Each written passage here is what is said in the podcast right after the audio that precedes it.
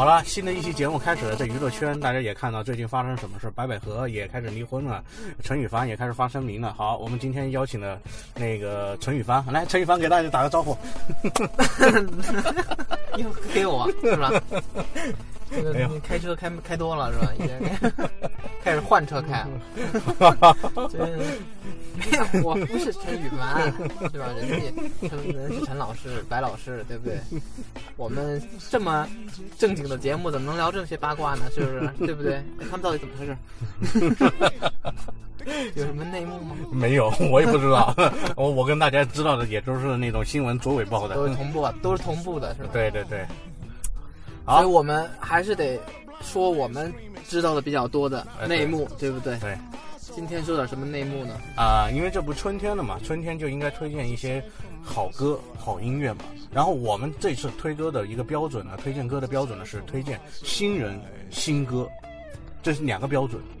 对，当然也有可能他就是之前发过，对吧？那可能就是还是在新人的阶段，但 但但，你别别别别，呃也也也，其实是这样的，应该是怎么说呢？他这个名字可能在出现在什么专辑的是幕后的那个名单上面，但是他没有以自己自己没有从用一个歌手的身份来来出道。对啊，那就大幕拉起来吧。好，第一个推荐的，你先来一个吧，周老师。哎。推荐一个你的什么？你那么多熟人是吧？没那么多熟人，行业里那么那么那么熟。嗯。然后我们片我那那我就来一个吧，我们开门见山嘛。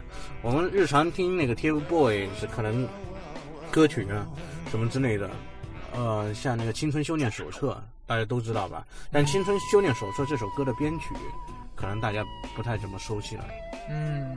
对，然后这这个人呢叫宫格。哦，是去年索尼音乐内地这个这块地区签约的一个新人，然后他呢最最早是也是做制作出身的嘛，他也是做编曲啊，啊，他可能给王力宏啊，还有一一大堆的人人都编过曲，而且而且呢。在两年前，应该是属于两年两年前吧，一五年的时候，对对对，差不多那个阶段，跟他有过短暂的一个同交往是吧？不是，这滚开交流啊，同事同事，但但我们两个人没怎么交流，是可能吧？可能就是那个厕所点头之交，点头是吧？啊，跟 着嘛，对，然后那点头，我只是重复一下，然后那个其实巧了，嗯。我也跟他认识，有知交 啊，有私交。你 哎，那是我记得上次欠的那个什么那个什么制作费还还没还没给吧？我操！别说这些事儿了，对吧？这种说都是泪是吧？都是泪，都是泪。呃，我也没拿到，主要是主要是其实他是西安人。哦，他也是西安人。对你可能都不太清楚，西安人，他是西安人，而且跟我差不多大，可能小个两一两岁。什么？跟你差不多的，小个一两岁，这这什么鬼？对对对，你的数学他，我是九五年的嘛，对吧？他是又来了又来了 又来了。然后我们当时就是在幕后的那个圈子里认识。他当时主要是确实是你说的在弄编曲，对。然后偶尔也写写歌。嗯。然后当时西安的几个朋友当时推荐给我认识的。其实当时一见觉得哎长得还有点姿色。你说你是你是看人是看美色，然后就跟他愿意交往的那种。酷酷的，然后那个那个撸过串儿对吗？吃过麻辣烫。嗯。然后确实还有还有过合作，他当时是另外用另外一个他的本名。哦，对。对，去合作，然后后来确实他跟我说他要当时来北京，然后就是去你那家公司了。啊，对，对吧？我们前东家嘛。后面的事情你你来聊嘛？啊，我操，我来聊，我我有什么聊的？因为因为在公司里面的时候，他可能是属于制作部的，我是属于那种宣传宣传部的。然后完了以以后，基本上没什么过多的交流，因为他是做编曲的嘛，他那个时候也不是什么在个公司里面低着头不说话。你来公司就塞了个耳戴那个耳麦，那个头头戴耳机，然后就在那听歌，然后摇头晃脑的，然后背个包，背个那个程序员的那个包，感觉就你感觉这个人就不像个搞制作的，你知道吗？然后头发也乱糟糟的，也不太干净，就感觉就是个程序员，你知道吗？人气这叫不拘小节嘛，对吧？才华横溢，因为他今应该是去年了，去年发的去年的时候那张专辑，我当时是听了，呃，还真的就不说别的吧，因为你知道吗？电子乐这块儿，电子音乐这块儿，还是那个。呃，他的专辑主要是以电子乐为主，电电什么什么电子乐，就就是那种比较电音一点嘛，对，电音一点。所以，嗯，我个人对这个风格，呃，其实你知道吗？咱们中国，呃，或者内地擅长这个风格的不多，对，不多，还是以那种流行啊，然后甚至可能舞曲也有，什么蓝呃，包括是 M&B 啊。然后包括说唱也有，但电电音真的是相对少，相对少一点。而且而且，其实说实话，这个电子音乐是这几年在国外国外是比较流行的，国内稍微少一点，是吧？对呀，嗯，国外的像比如说去年不有一档节目嘛，不也是专门做就做纯电子音乐的改编嘛，是吧？嗯。你听了他的专辑，你觉得怎么样？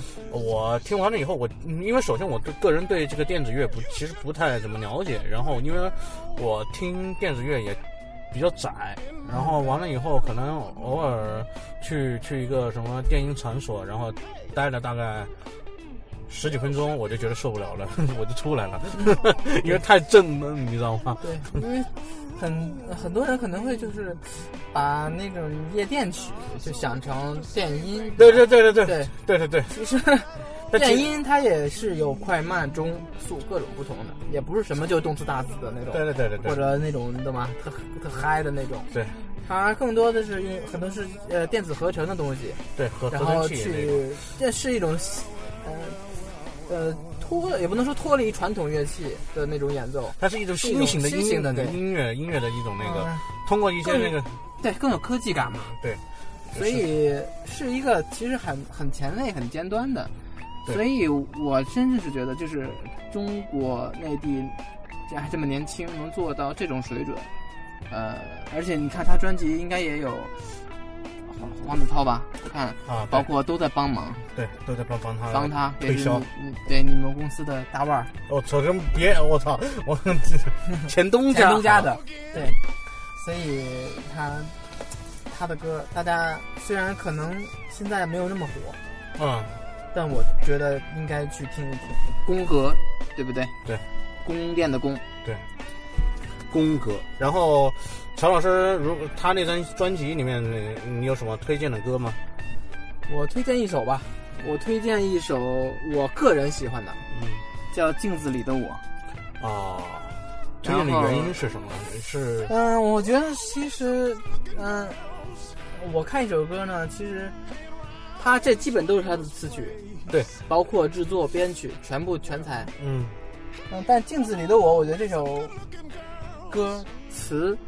也写的有点点意思，因为其实电音的东西，很多国外的东西那些歌词啊，相对就简单一点。对，这就是一个重复的一一句那个可能不并不突出。对，并不突出歌词的部分，可能歌词就只是一个，嗯，简单的乐器或在里头那种感觉。但是我觉得，既然来到了中国，既然本土化，既然融合了我们的这种博大精深的文化，嗯，我觉得歌词的不同，也许正是我们。中国电音的跟全世界不同的一个点，所以我推荐这首吧，《镜子里的我》。大家先听听这首，先听完歌我们继续回来。当眼睛闭上后，天黑以后，在我哪里看，做着什么样的梦？当眼睛闭上后，天黑以后，在我哪里看，做着什么样的梦？早安，早安，又再见面。每天每天重复我做着的一切，刷牙洗脸，不管走到哪边，你都会出现。表情笑脸，同样表演，时间空间总是抬头就能看见。不用你说，其实我也能懂，那只是镜子里的我。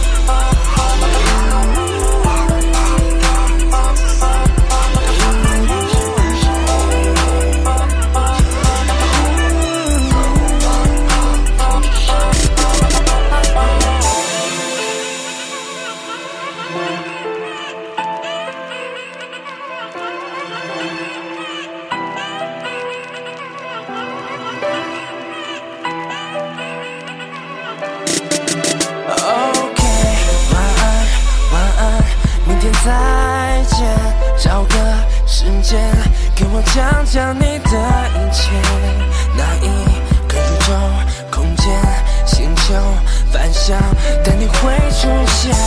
眼泪、疲倦、悲伤、痛觉，复刻、模仿，还是都一样？或者一切只是想象，孤单绕场，那只是镜子里的我。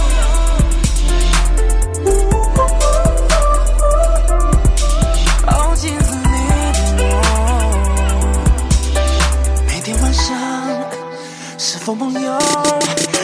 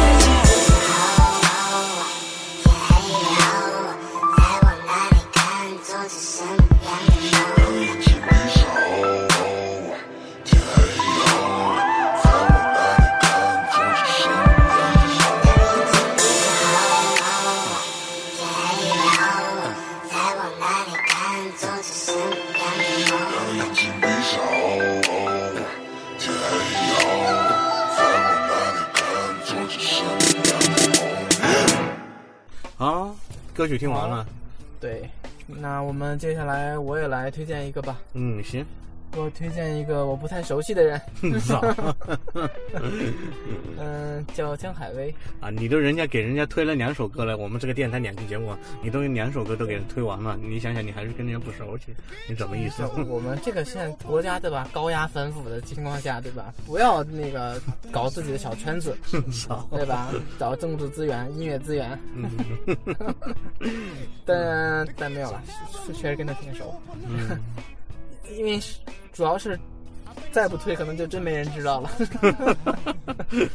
因为好音乐还是要分享的，对对吧嗯？他呢，我觉得就是应该说更呃，其实他的路子是更大众化的，嗯，他情歌因因因为你看，他从他看到的，他写给人给那些歌手写的那些歌，就可以看出，比如说像郭靖，像那个郁可唯，对，像张韶涵，对他们这这这些人写的歌呢，都是那种，嗯，那种很主流的情歌嘛，是吧？嗯，反而不反而不不太像宫格，我们之前介绍的宫格那样，宫格它就是可能它偏向于它有一个专门的属性类的。呃呃呃那个呃江海威没有，是这个意思。而且这个江海威跟我还是老乡是吧？据说是都是湖南人，湖南人，哎，对呀、然后 他他的我他吸引我，当时就是他吸引我的是长得帅，也是长得帅是吧？对啊，所以我要介绍给你嘛然。后我操，然后音乐还是因为我们当时都都是就网上联络，啊微信微信可能也是托朋友。嗯呃，我个人是很喜欢那种钢琴的钢琴那种嗯 demo，你懂伴吗？伴奏的那种然后情歌那种东西，简单而不简约。哎，对对对对对，对，就所以，而且关键是，其实现在歌，嗯、你说情歌真的是很多，每天都在弄，但是打动人心的，我也说不上来。少而且有一个很奇怪的东西，就是很多 demo 很好听的歌，一变成正式版，一变成发行版，就反而不好。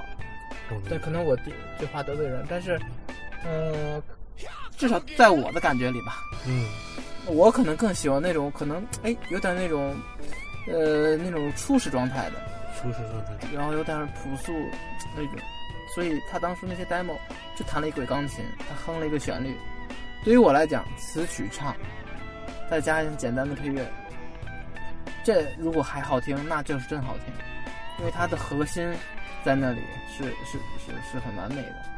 我当而且这这这这你这也是他的路数，包括你之前你推荐的那两首歌，其实他的编曲就是特简单，其实基本上就属于那种类似于 demo demo，形 demo 形式的那种歌曲。这当然，嗯，确实现在很多音乐人或者有这个梦想的人，他没有那么好的条件。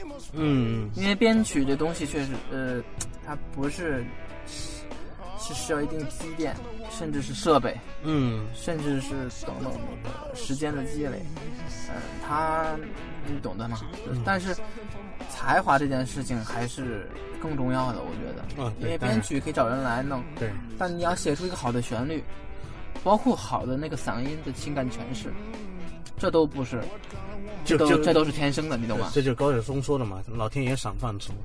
那是啊，然后，嗯，当时然后我们就一拍即合，我帮他写了几首词儿，那三首词，对呀一一张 EP 的都是，嗯，因为我们真的是，嗯，我们也一起推推歌嘛，当时就是，对，嗯但是我是当时觉得，除了推歌以外，嗯，他这因为嗯也不像过去了，现在也有一些渠道，想说能不能他唱的也还行，嗯。然后其实有些歌，呃，也自己诠释更美好，然后也是一种纪念吧，我觉得，所以我当时我们就决定拿出了三首歌，从我们的 demo 里，嗯、再稍微的再去制作一下，OK，啊，找了一家发了一下，然后，叫你不快乐我知道嘛，啊对，周老师不快乐还有道逼真嘛，逼真嘛，然后还还还另外一首像夏天，啊对，然后这三首词呢，大都是我写的，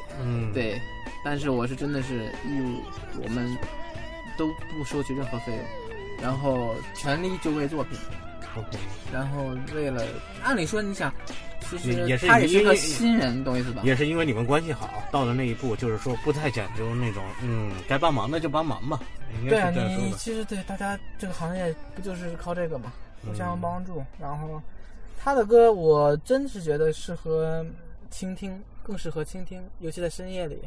呃我们三个全部都感情线，嗯、都是那种你懂吧？我懂你意思。呃，用三个角度，你不快乐，我知道，其实真的是我去年，虽然我也给很多别的大牌写了很多歌，但我可 我、呃、对啊，就给周老师歌还欠着呢，对吧？然后他这首我还真的有点喜欢，嗯他那个就那我就这块就不说了，啊此处忽略可能五期节目，我要说起来得五期节目，没事，一般自我吹捧起来都得一下停不下来，那刹不住了绝绝对刹不住，绝对刹不住。所以赶周老师赶紧帮我刹住一下嘛，啊，行，那插两句，插两句。啊，行，我我来应该说这一句，然后我们开始，没有没有没有，没别紧张，没有没有没有，马上听歌啊，是，但是因为是嗯、江海威他这个人呢，首先嗯，你听了是吧？我听了，对、嗯我我因为我听了一他的他那张 E 一那张 EP 嘛，然后因为是乔在节目里面也也跟我说过这个事儿。嗯，然后我就是去听了，因为加加上他本来就发了三首歌，咱这咱这节目就播了两首歌，你说还有 还剩下一首歌太明显了是吧这太明显了对因为周继伟是吧？你经常调调查这件事儿了。但但那个，嗯，但是我觉得，我就我我可能我个人觉得你觉得感怎么？就抛开我这块儿的情绪，就纯粹从音乐来上讲，你个人感觉怎么样？我个人感觉，嗯，还不还不错，啊，还还能撑下去是吧？因为因为可能是说什么呢？可能会有一些，但我也实话实说了嘛，可能会有一些预算的一些一些一些限制，还有一些可能就是说，你单人作战，你始终比不了是一群体作战嘛。但是只是现在也就是说，你可能就也就两个人、三个人的这样单人群体作战，那始终后后期的话，他没办法有那么大的完整性呃完整性嘛。因为你你想想，我们做一张专辑、一首歌，调动公司那个时候在唱片公司的时候，一首歌调动多少人？差不多整个公司都都为这首歌都运作起来了嘛，是吧？两百多号人都都会为这个东西来准备。大家其实就是说，而且那个时候两百多首歌多个人一起推歌，不一定也能推红一首歌。咱们又不是没推过。嗯。而我觉得他这个的东西来说了，应该他还需要有一些上升空间吧。嗯我觉得你是也是可以做一些类似于商业性的一些运作，我觉得是是可以把它找补回来的这东西。嗯，因为当时就想说，嗯，先上了再说，嗯，对吧？嗯嗯，你，嗯，尤其第一次，嗯，我我倒觉得，我当然反正确实有很多客观条件限制，嗯，我懂你。但就我就想，那就以退为进嘛，嗯就正好就打我们这种那种这种朴素的感觉，原创音乐人的那种原创音乐人的的感那个感觉。对，然后用这种歌词、歌曲、旋律和这个唱，用最最直接的东西去去勾人。我们也基本上也没什么可下去宣传的东西，你有意思吧？懂你意思，因为这也是是个纯新人的，真的是口碑相传。对，而而且，嗯，我我觉得，呃，当然了，嗯、呃、嗯，抛开抛开颜值这一块呢来说，但是实际上，这个人他的那个唱也是不错的，大家可以去去听一下，然后包括听完我们的节目以后，然后去搜了一下他的那个专辑，然后瞧，好像他这张专辑是全网都上线了，是吧？是是是，都可以搜到。都可以搜到然。后他的钢琴也很很不错，钢琴都是他的，都是自演奏。这自己自己演奏的，然后我我我我必须要说一下，大家不去支持江海威，怎么也得支持乔老师是吧？他的他的词啊，大家去听一下，是吧？对，大家不支持我的词，怎么也得给周老师面子我。操！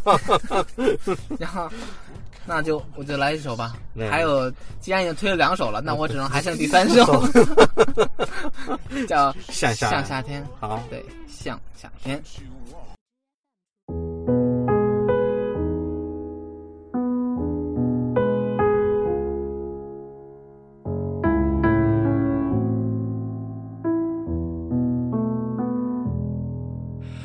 那时的你呢？现在如何呢？低头算过多久了？以为放下了，只是习惯了，相信是流程海了。最初的夏天，依稀有些刺眼，还是看到你傻傻的笑脸，万语千言都化作无数的誓言。这是否就叫爱恋？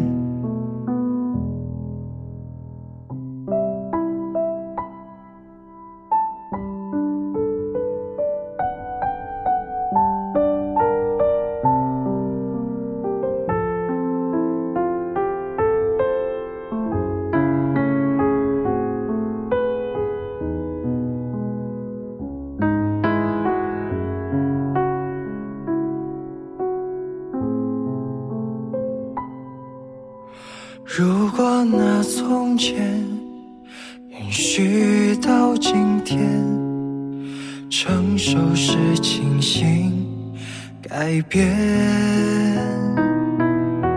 是否像现在回想那一切，追问却是难一点。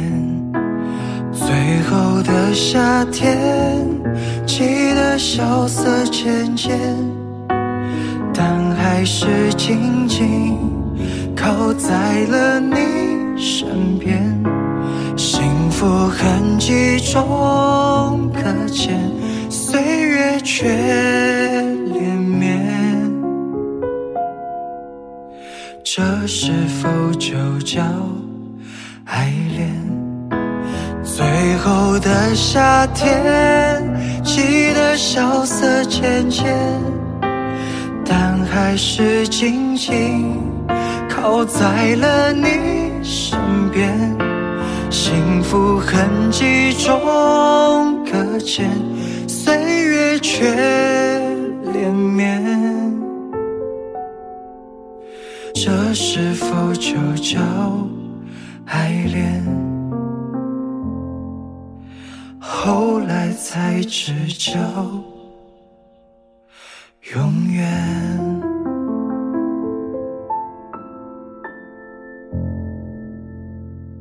到了第三个推荐的人了，然后这个是这个人，这个人我让咱们前期把话题给拉长一点啊，大概我大概。嗯，五年就是您乔乔说的那个状态，就是说他之前发过歌，然后只是没红，然后他又开始没有所谓的那种东对西是吧？嗯，对，其实，在业内圈还不错。对，然后在圈外了，就只是大家知道的是相对少一点。嗯，雅俗共赏的角度。对对，然后很多年前，我大概我还在读书的时候，那个是那会儿，应该是我还在读书的时候。那因为他出道比较早，比咱们稍微年纪都大一点。我也在读书，说实话。对对对对对对，比咱们俩他的年纪比咱们俩的稍微大一点。对大。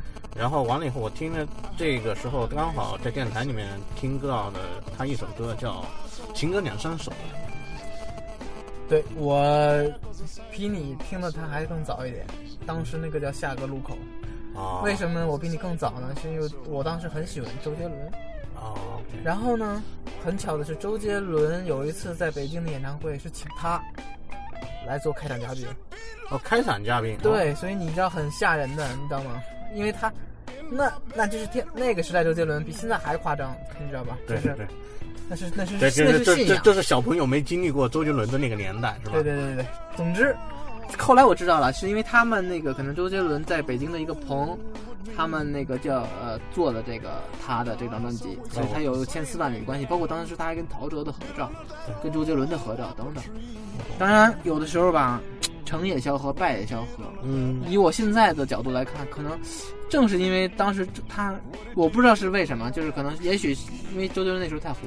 对，所以他们再加上他们这个相关的公司在做，嗯，他们肯定就想来复制这种成功模式。我懂你意思。呃，把他的东西可能往那杰伦那边拉起来。对，包括唱，包括编曲，但是很多编曲全是请周杰伦的那种御用的。对，钟兴民那种。你不能说不好，对吧？嗯。对吧？但是，嗯。从特别性来讲，对吧？这个大众的口味你也知道，是不是？你重复一个东西，包括你看，周老师他自己也带了很多学生，带了推了很多新人。坦白讲，对吧？除了南拳妈妈以外，嗯，都没有那么那么多，那么那么没有，至少没有他的，那肯定没有达不到他那个高度嘛，肯定是。所以，呃，但是就沉寂下来了。我们来说他，先说他名字嘛。嗯，对，郭顶老师。对，他叫郭顶老师。其实，现在你去搜郭顶，很多不光是他的歌，他包括薛之谦，你看，对，薛之谦的最新的那首歌都是他写的，叫《动物世界》。嗯。然后包括薛之谦没火之前，我们当时也做过一个叫《小孩》。对。我觉得就真的，说实话，包括我跟他原来还有一次企划上的合作。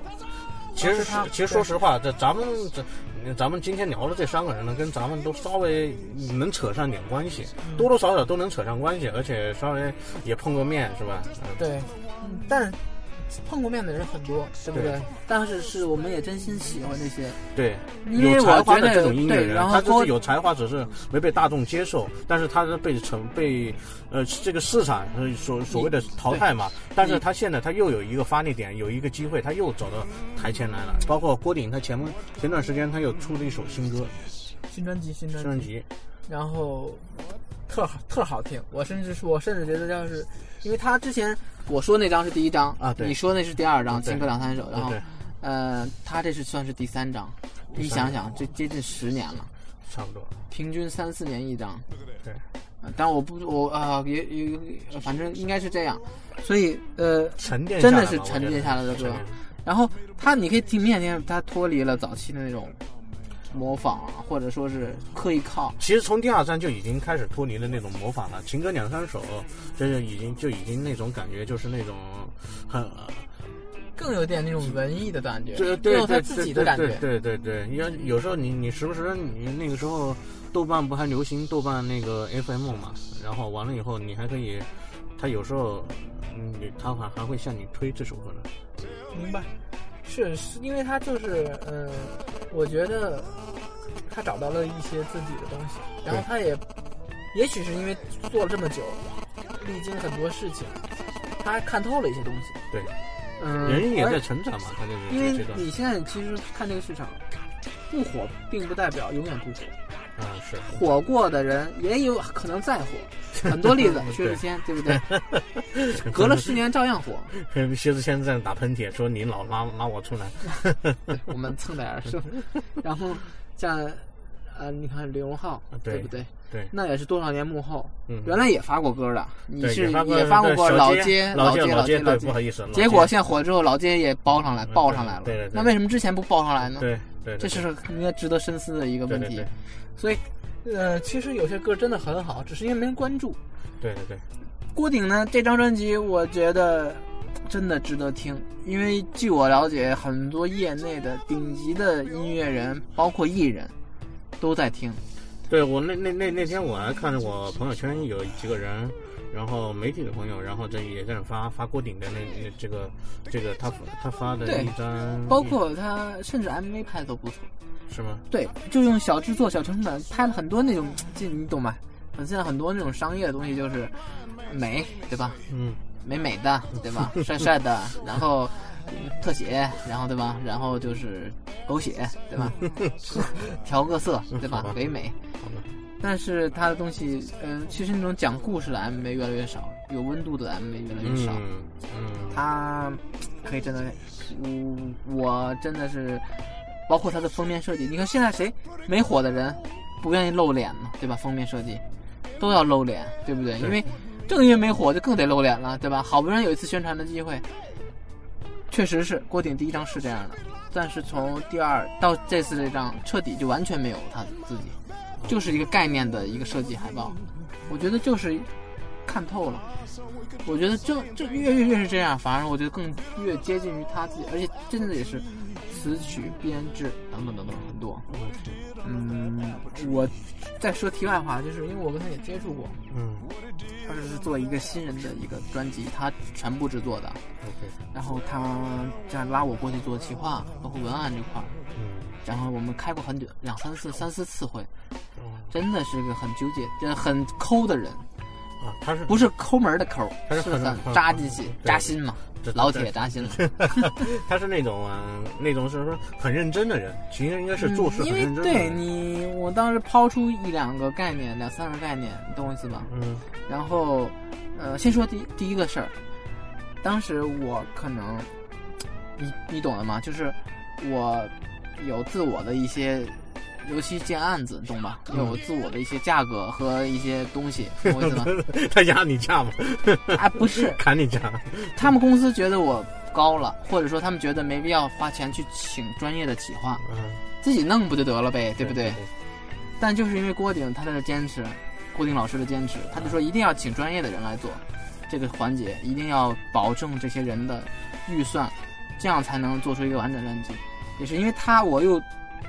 又又等于又又回到这个这个这个案子里了，对，所以嗯嗯，我我真的就从这一个细节来讲，他很尊重所有幕后的人，然后很就是，其实说实话，他也完全可以就不要这个人，懂懂我意思吗？反正我就制作我的嘛，你们再怎么谈，他很关心每一个细节，那真的是个新人，然后他还下这么大力气，所以你你你想想吧，就从小事儿。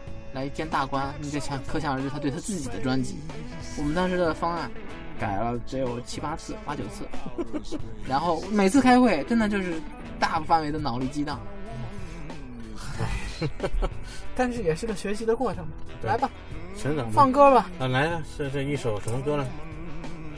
这首郭顶的歌，我来推荐吧，那就对，行，叫我来。